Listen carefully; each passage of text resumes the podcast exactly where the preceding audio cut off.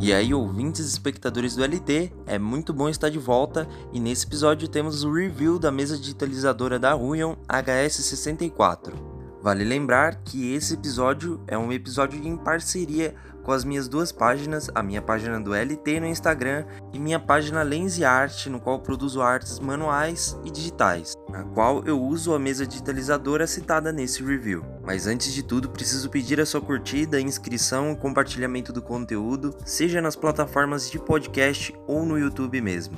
Assim você poderá me ajudar muito. E outro aviso importante é que o LensTech não vai ter mais um Apoia-se, e sim as doações que serão feitas pelo Pix, cuja chave estará disponível na descrição. Voltando para o assunto do episódio, a HS64 tem uma área de trabalho de 6,3 por 4 centímetros, podendo assim ser considerada uma mesa digitalizadora média. Um dos seus pontos mais fortes e destacáveis são seus 8.192 níveis de pressão, que permite maior liberdade ao engrossar ou afinar o traço com a pressão exercida na caneta. Ela possui 266 fps de atualização para desenhar sem atrasos, e sua caneta tem ponta substituível e não precisa de bateria ou nenhum tipo de recarga. E além disso, possui dois botões de atalho totalmente personalizáveis. Para as considerações, pude perceber que a HS64 é uma mesa leve, fina e que ocupa muito pouco espaço. Na caixa, além da caneta, acompanha uma luva para o melhor deslizamento da mão, bastante pontas substituíveis para caneta,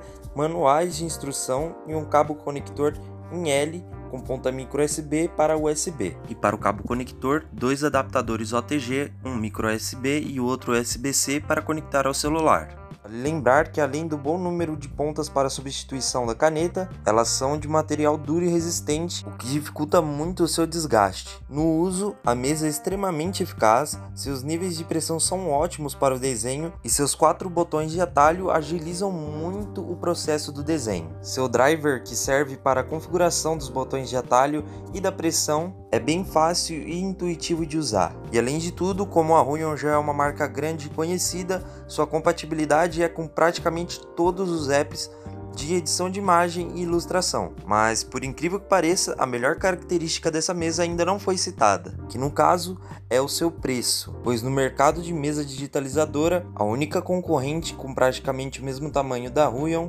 é a Wacom, que possui seus tablets com mesma característica a preços muito altos, estando em torno de 500 a 600 reais. Já a HS64 no Brasil custa em torno de 400 reais e importada, como foi o meu caso, ela custa em torno de 150 a 180 reais. Eu comprei a minha por 173 reais pela Americanas não tive taxação e também não tive que pagar o frete. Eu, particularmente, talvez nunca tenha feito um negócio tão bom quanto esse, levando em conta todas as características dessa mesa, que possibilita você da área trabalhar tranquilamente com ela e ainda por cima pagando um preço ridiculamente mais barato que no Brasil. O único ponto ruim dessa história toda é que como é um produto importado, a Ruion Brasil não cobre garantia e a sua única garantia são 7 dias que a vendedora dá. Porém, como já citado anteriormente, a Ruion é uma marca muito grande e de muita qualidade, então é muito rara a aparição de defeitos. Mas, dependendo das suas prioridades, a garantia pode ser um ponto muito importante para se levar em conta. Já para mim, ao ver o preço, não pensei duas vezes. Mas então é isso aí, esse episódio vai ficando por aqui.